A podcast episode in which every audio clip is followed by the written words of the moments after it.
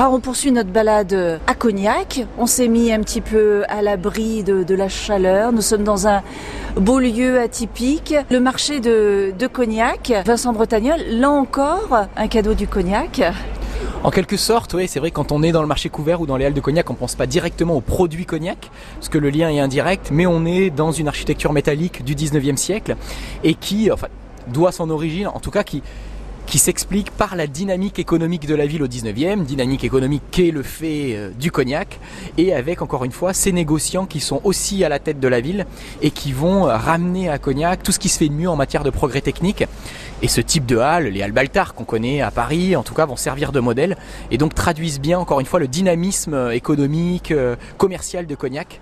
Et donc cette architecture en est un joli témoin. Le Cognac est là, bien présent. Il y a toujours un lien, en tout cas, tout à fait entre euh, euh, bah, le produit et la ville. Il y a un dialogue qui est, qui est, permanent. Des fois, le produit prend beaucoup de place parce que bah, parce qu'il est mondialement connu, mais euh, mais les deux ne peuvent pas aller. En tout cas, moi, je, je, je pense que les deux ne vont pas l'un sans l'autre, la ville et le produit. Toutes les maisons du cognac sont autour.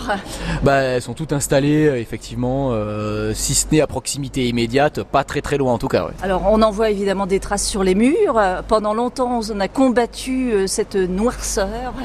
Ah, effectivement, le, le, le cognac en vieillissant euh, s'évapore. Et donc ces vapeurs d'alcool vont nourrir euh, le fameux champignon microscopique qui s'appelle le torula et qui va noircir les murs de la ville. On pensait que c'était la pollution, euh, et puis maintenant on remet un peu en valeur, euh, ça devient même artistique.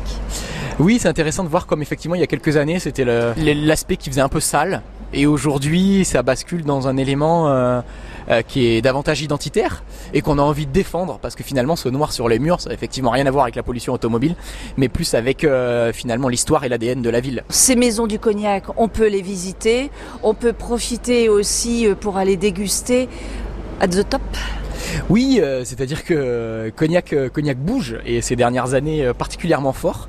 Et donc c'est vrai qu'il y a le produit, son histoire, mais il y a aussi cette capacité toujours à regarder demain et à, comment dirais-je, à faire, à conjuguer en fait tradition et modernité. Et ça s'est traduit par des, des, projets architecturaux nouveaux qui s'inscrivent d'ailleurs dans des anciens sites de production du cognac, mais qu'on réhabilite et qu'on reconvertit. Et maintenant, c'est vrai qu'on peut aller boire du cognac sur les toits de la ville entre guillemets, puisqu'il y a eu l'ouverture là ces derniers temps de deux rooftops euh, et donc de deux bars, je pense euh, en haut de, de l'ancienne mise en bouteille euh, Martel et puis aussi dans le, le, nouvel hôtel des Chemonets. Et c'est vrai que la particularité, c'est qu'ils s'inscrivent tous les deux dans un patrimoine industriel fort. Et alors là, on domine complètement tous ces toits de la ville, c'est magnifique.